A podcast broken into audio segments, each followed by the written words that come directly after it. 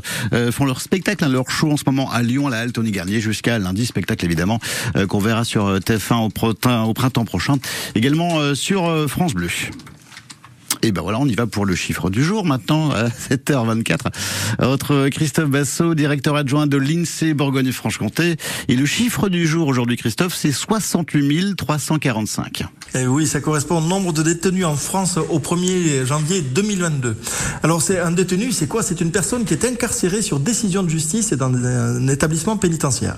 Alors, d'après le service statistique du ministère de la Justice, il y a 71 683 places euh, dans les établissements pénitentiaires pour près de 82 000 personnes prises en charge par l'un des 179 établissements pénitentiaires. Alors, il y a plus d'entrants que de sortants, hein, euh, 75 700 entrants euh, cette année contre 61 400 qui, sont sortis.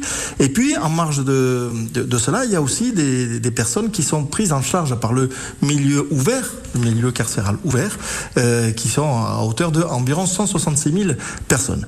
Euh, alors, euh, il y a eu euh, au cours de l'année 2021 2173 crimes qui ont été perpétrés, dont 320 qui l'ont été par des mineurs.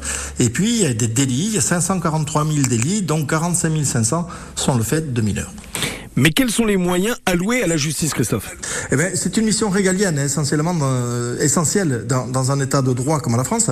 Euh, si les moyens ont augmenté en valeur entre 2021 et 2022, la part de la mission justice dans le budget général de l'État a baissé, passant de 3,4% à 3,1% du budget. Donc le budget de la justice s'élève à 8,9 milliards d'euros, dont près de la moitié sont des dépenses de personnel.